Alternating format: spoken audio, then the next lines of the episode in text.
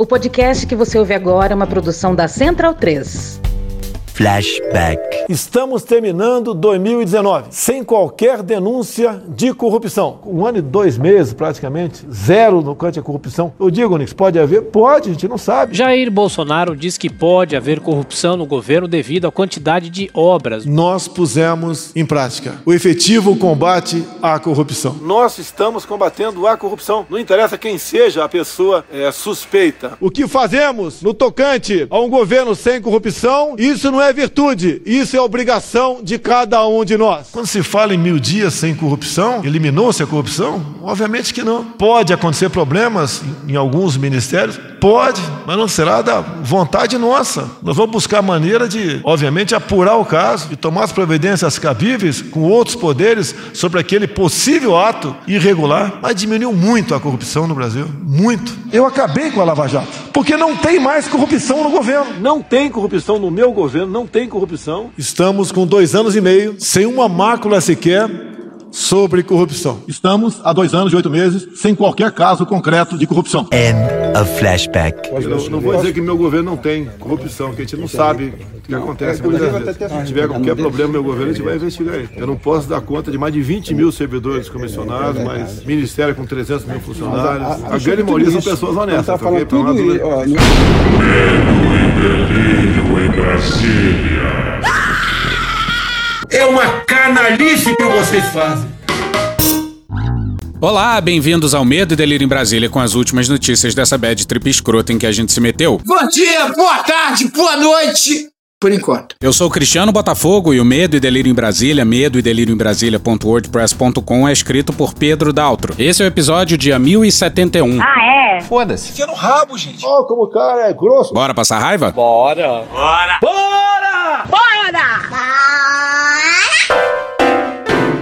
Economia. O nosso queridérrimo atual governo tem dificuldade de voar em céu de brigadeiro. Agora, imagina em meio a uma tempestade perfeita. Agora para a matéria do Darlan Alvarenga e da Fernanda Martinez no G1 no dia 2. O produto interno bruto, o PIB do Brasil caiu 0,1% no terceiro trimestre de 2021, na comparação com os três meses imediatamente anteriores. Segundo divulgou nessa quinta-feira, dia 2, o Instituto Brasileiro de Geografia e Estatística, o IBGE. Apesar dos números, o ministro Paulo Guedes criticou o que ele mesmo chama de especialistas do mercado financeiro Tem gente aqui que não se enxerga. que tentam atacar o governo. Hoje saiu um dado. Entramos em recessão técnica. O PIB caiu 0,1 no trimestre. A bolsa subiu 3%. Uma coisa é uma coisa, outra coisa é outra coisa. E se alguém tivesse levando a sério que o PIB vai cair, a bolsa não está subindo. Mais ou menos. Ela está subindo porque, anunciando para os senhores também, acabou de ser aprovada a PEC em segundo turno. Merda, hein? Isso significa o seguinte: os gastos públicos continuam sob controle. Tem toda uma conversa fiada de que o Brasil perdeu o controle sobre o fiscal. É uma conversa fiada, é uma narrativa política. Fake news. You are fake news. Bom, nós estamos Terrivelmente. fudidos. Paulo Guedes, mentiroso! Tá enganando a rapaziada, Paulo Guedes! É a tempestade perfeita. Tudo dá errado ao mesmo tempo em que no comando da economia a gente tem o. Paulo Guedes! Paulo Guedes! Olha ele em agosto desse ano. A economia está bombando e continua a narrativa de que o governo não está fazendo nada, que o governo não. Agora, os senhores empresários sabem o que está acontecendo. Enquanto as narrativas negacionistas que negam a força da economia brasileira. Quer dizer, qual que é o problema agora? É que a energia vai ficar um pouco mais cara porque choveu menos? Ou o problema agora é que está tendo uma exacerbação porque anteciparam as eleições? Tudo bem, vamos tapar o ouvido, vamos atravessar, vai ser uma gritaria danada, mas nós vamos chegar lá, vamos ter as eleições, vai acontecer tudo que tem que acontecer. Em relação a igual período de 2020, houve crescimento de 4%. Grandes merda ser advogado. Os dados oficiais reforçam a leitura de forte desaceleração da recuperação da economia após o PIB ter conseguido retomar no início do ano o patamar pré-pandemia. A recessão técnica é caracterizada por dois trimestres seguidos de retração. Mas olha o que Bolsonaro disse dia desses na ONU. Na economia, temos um dos melhores desempenhos entre os emergentes. Não é verdade, não é verdade. E olha o que ele também disse no G20 para o Erdogan enquanto ignorava o futuro chanceler alemão. Economia voltando bem forte. Não é verdade.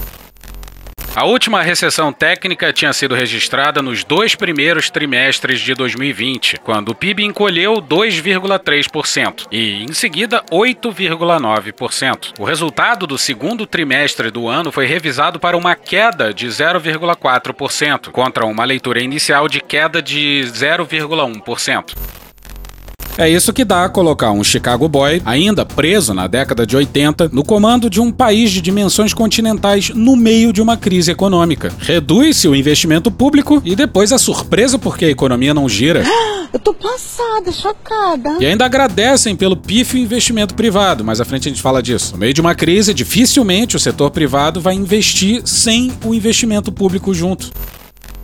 Apesar da alta de 1,1% nos serviços, que respondem por mais de 70% do PIB nacional, a queda no terceiro trimestre foi pressionada para baixo por conta da queda de 8% na agropecuária. Caralho! E também pela queda de 9,8% nas exportações de bens e serviços pois é menos 8% na agropecuária. Falta de chuva no campo, quebra de safra, gargalo em cadeia de produção e bloqueio da China. Fato é que caiu 8. E é muito louco como o real é uma das moedas que mais se desvalorizou. E mesmo assim, ou seja, com o dólar lá na casa do caralho, as nossas exportações caem. Ih, rapaz. Já a indústria, que responde por cerca de 20% do PIB, ficou estagnada, afetada pelo encarecimento dos insumos e outros problemas na cadeia produtiva, além da crise energética.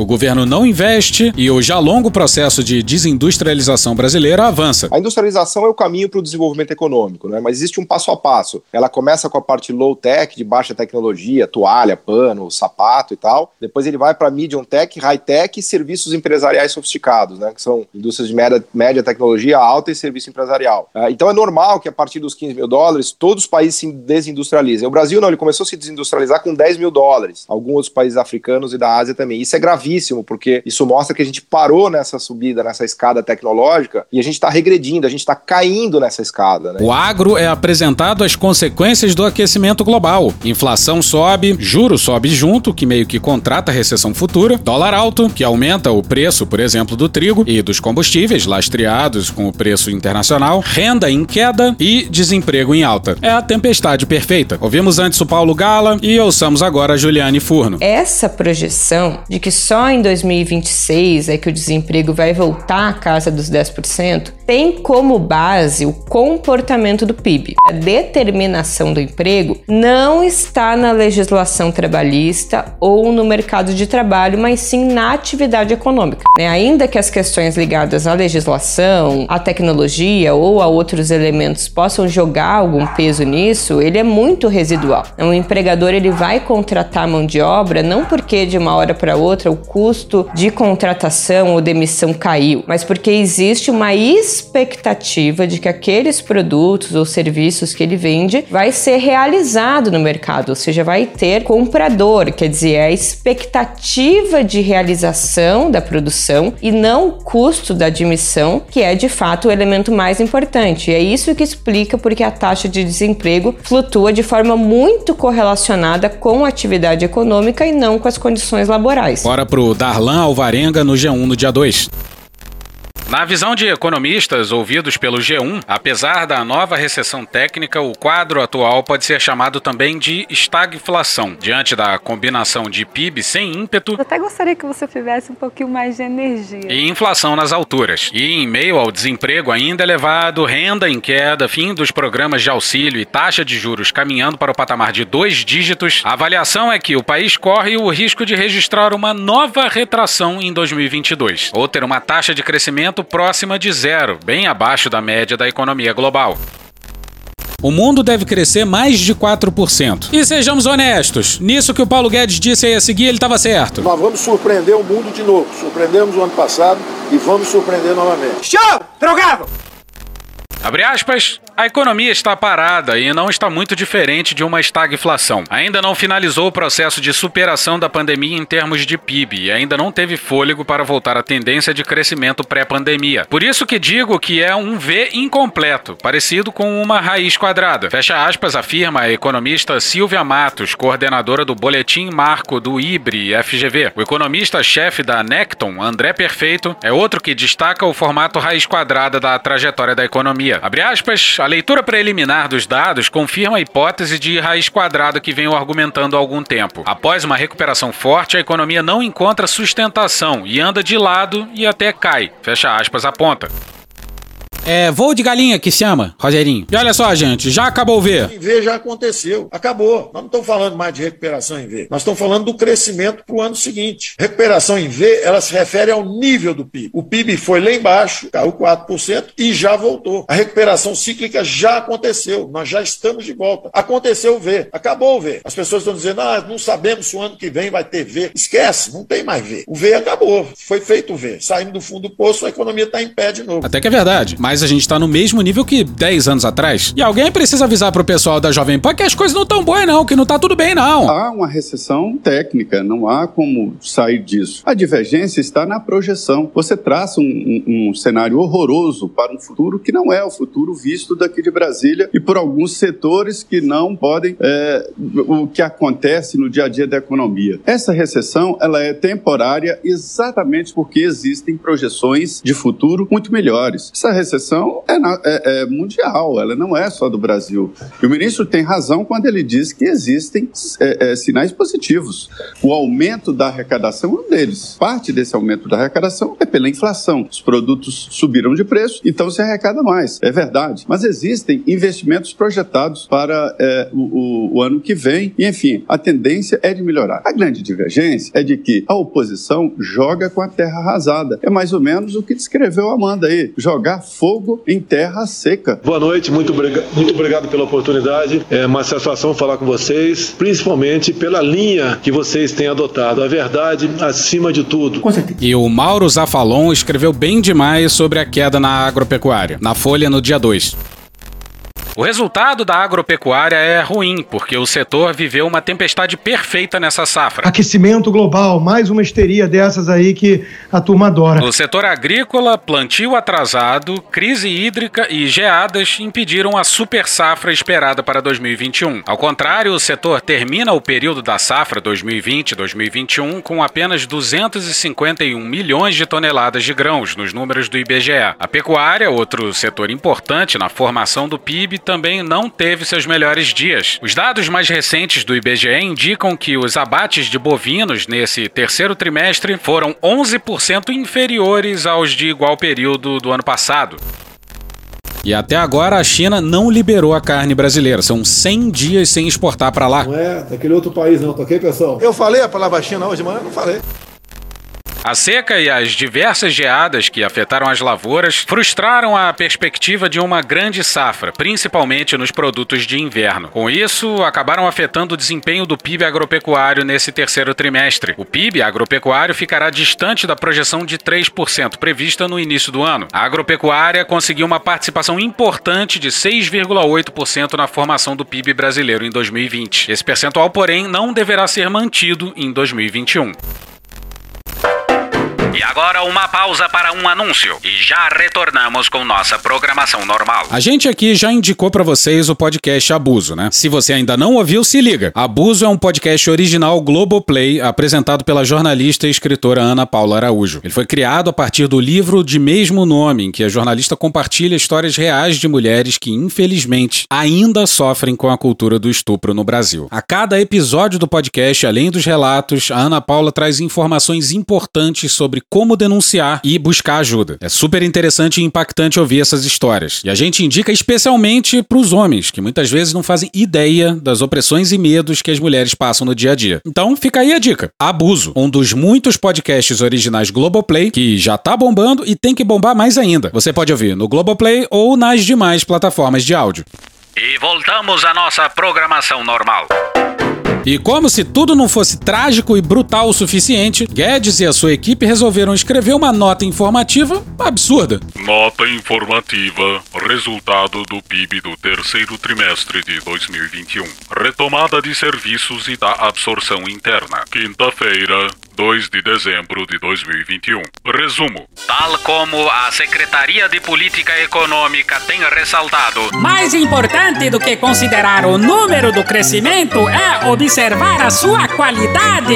a taxa de poupança chegou a 18,6% do PIB no terceiro trimestre de 2021, retornando ao nível do mesmo trimestre de 2014. Por sua vez, a taxa de investimento atingiu 19,4%, retomando o patamar do começo da década passada. Agora você imagina, não importa mais o número do PIB, mas sim a sua qualidade. Lembra o André Mendonça na sua sabatina falando em imparcialidade qualificada? Dentro dessa perspectiva, requisito fundamental para a justa aplicação da lei é a imparcialidade do julgador. Daí meu compromisso irrestrito com a imparcialidade. Defendo uma imparcialidade qualificada. E volta para a nota do Guedes. Destaca-se a Melhora na qualidade do crescimento. Se até 2013 o investimento era, em grande parte, financiado com recursos públicos, Hoje, o investimento é financiado majoritariamente pelo setor privado. Os recursos, através de decisões do setor privado, vão para onde é mais eficiente e não mais para onde o Estado determina. a redução de direcionamento de crédito é fundamental para a retomada do investimento. Pois é, para eles a qualidade do PIB vem do investimento privado. Sem o viés ideológico. Eles encolhem o investimento público e aí se gabam que a proporção do investimento privado tá crescendo. É tipo o cara que é estagiário, ganha lá seu saláriozinho, se gabar que quem contribui mais em casa é ele. Mas isso é porque o pai dele perdeu o emprego. Porra. Bom, nos países que deram certo, a economia gira e é dinamizada através do investimento público. E em momentos de crise, medidas anticíclicas. Todos os países do mundo estavam fazendo isso em meio a uma crise global, menos o Brasil. Aí vem agora com esse papo de eficiência. Capitalism isn't about efficiency. It's about profits. Volta pra nota. Cristiano, trata-se de comunicação oficial do governo. Não te parece que Lombardi deveria participar? Ah, é verdade, Lombardi. O PIB registrou leve recuo de 0,1% do terceiro trimestre de 2021, na série com o ajuste sazonal. Em relação ao mesmo trimestre do ano anterior, o PIB cresceu 4%, mostrando continuidade da recuperação em relação à crise de 2020. É fundamental distinguir o que é política econômica de fatores climáticos adversos e pontuais da natureza. Deve-se ressaltar que se observa a maior crise hídrica em 90 anos de história. Eu não sei se funciona o Lombardi, porque parece que ele tá comemorando, né? Mas é, a culpa é de São Pedro. O governo que adora desmatamento não tem nada a ver com isso. O governo acha que aquecimento global e mudanças climáticas são uma conspirata globalista comunista. Mas agora se espanta que as médias históricas de nada mais servem e que os fenômenos naturais serão ainda mais intensos e imprevisíveis. Queda de 8% da agropecuária na margem produziu impacto de menos 0,5% do recuo do PIB no terceiro trimestre de 2021, contra o trimestre imediatamente anterior. Se fosse zerada a variação da agropecuária na margem, o PIB cresceria na ordem de 0,3 ou 0,4% no terceiro trimestre de 2021, em relação ao segundo trimestre de 2021. Olha que legal. Rapaz, se eu ignorar todo o dinheiro que eu gastei, eu tenho dinheiro pra caralho. O governo pediu um exercício lógico tirando o agro do PIB. E eles vivem dizendo que o agro é a locomotiva do crescimento brasileiro. E agora mete essa. E não é a primeira vez. Pra justificar o PIB de 2019, eles separaram PIB privado e PIB público. Esse com queda de 2,25% e aquele com crescimento de 2,75%. Vamos seguir. Bora pro Vinícius Torres Freire na Folha no dia 2, que escreveu um baita texto sobre o tamanho do buraco. Não vamos falar de pornô aqui não.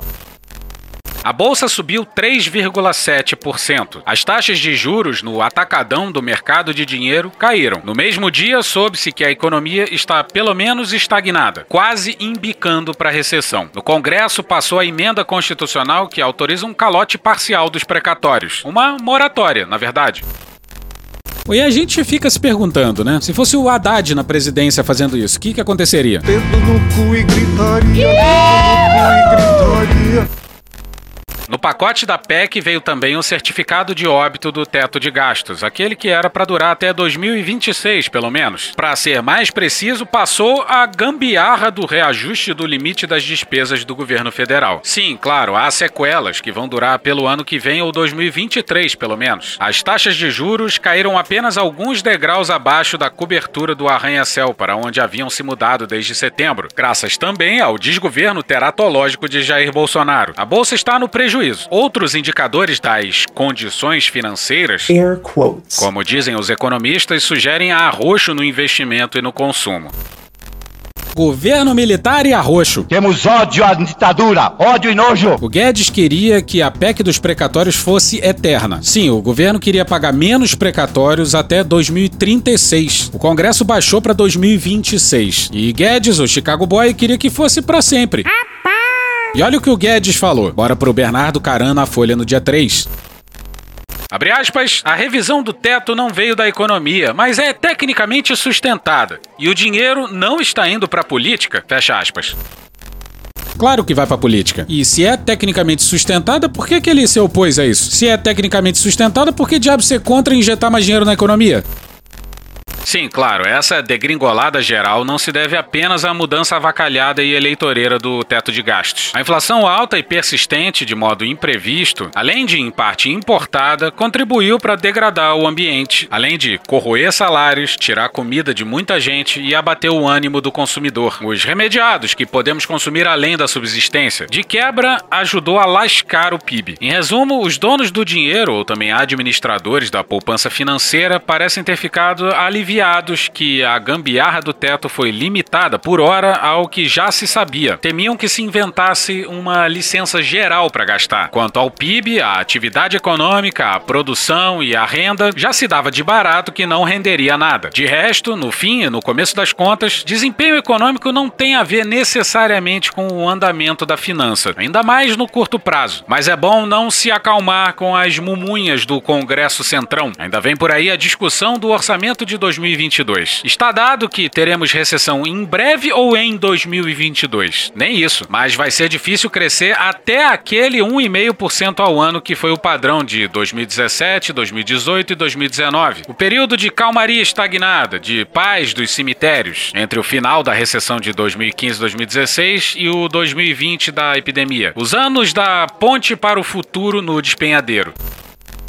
E por falar na pornográfica Ponte para o Futuro, que mira um passado distante, sem qualquer direito, vem aí mais uma mini reforma trabalhista. E a gente já perdeu a conta, é o que? A quarta, quinta? Ah, e dessa vez eles querem liberar o domingo. Mas que filho da puta, olha aí, veja você. Para chegar a essa velocidade de carga do deprimido, 1,5% de crescimento ao ano, seria preciso que o PIB crescesse 0,5% nesse trimestre final deste 2021 e 0,5% trimestre ante trimestre de 2022 inteiro. Dá? Não, não, faz estimativa de crescimento econômico em bancão diz que não. Para constar, o PIB do segundo trimestre desse ano caiu 0,4%, do terceiro 0,1%. O povo médio dos mercados se contenta ou se resigna com isso tudo que está aí na economia. Quanto ao mais, mal liga. A destruição da Amazônia continua, cresce, mas parou de causar consternação pública. É custo afundado da opção pelo bolsonarismo. A destruição do Ministério da Educação e do sistema de pesquisa pesquisa, ciência, tecnologia e ensino superior público continua, de modo gritante nos últimos dias, vide a situação da CAPES. Nem é preciso falar de saúde, diplomacia, relações comerciais ou da transformação de assuntos religiosos em questão de Estado. Agora é pensar na terceira via. Air quotes. Os adeptos, adesistas, cúmplices e colaboracionistas da ruína bolsonarista tentam sair de fininho. Até o final! Tu vai bancar esse merda lá, seu merda. Provavelmente vão conseguir. Amanhã vai ser outro dia. Carpe diem. A bolsa pode cair, os juros podem subir. Business as usual. A depender também dos humores dos dinheiros do centro rico do mundo. Quanto ao resto, agora Inês e muito mais gente é morta. Bola pra frente, né? Que Deus tenha misericórdia dessa nação.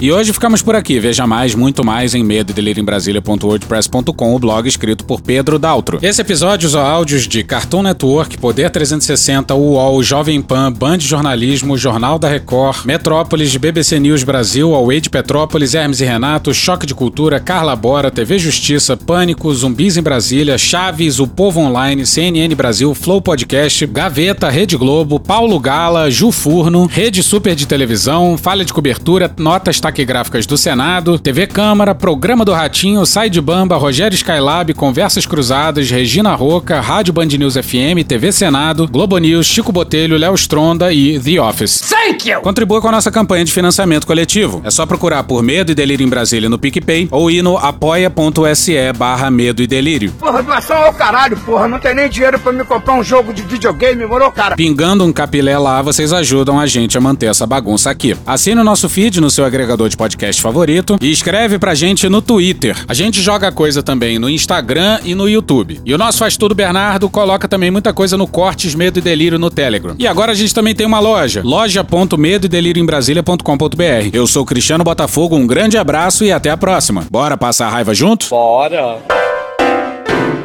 Permite uma parte? Não lhe dou a parte. Não lhe dou a parte. Eu não consigo entender como é que tem colegas jornalistas que não, não caem a ficha. É, quando vem uma pressão pelo passaporte é, vacinal, eu pergunto: quem toma vacina contrai o vírus? Sim. Transmite? Sim. Pode morrer de Covid? Sim. Então tem algo que está errado nessa história toda aí. O que acaba de dizer foi uma das coisas mais idiotas que já ouvi. Todos neste salão estão mais burros por terem escutado isso. E você não tem espaço para discutir absolutamente mais nada. Hoje querem impor algo que, por exemplo, alguns não querem. Eu não tomei vacina. Vão me, vão me demitir. Alguém vai me demitir por causa disso? Caralho! Ah, eu sou um péssimo exemplo. Olha, isso chama-se liberdade. Puta que pariu, Marquinho! Amanhã pode ter que ter uma coisa aí que você não queira, você seja minoria. Nós vamos impor para você também. Puta que pariu! Porra! Porra! Porra! Porra! Putinha do poço. Problemas? Pornô. Pornô. Paralelepípedo de crack? Paralelepípedo de crack? Paralelepípedo de crack. Presidente, por que sua esposa Michele recebeu 89 mil de Fabrício Queiroz? Parte terminal do aparelho digestivo. Pum! Que bom do bom! Agora, o governo tá indo bem. Eu não errei nenhuma. Eu não errei nenhuma. Zero. Porra! Será que eu tô errando falar isso daí? Não tem como não dar errado. Vai dar errado. Tem tudo para não dar certo. O cu dilatado.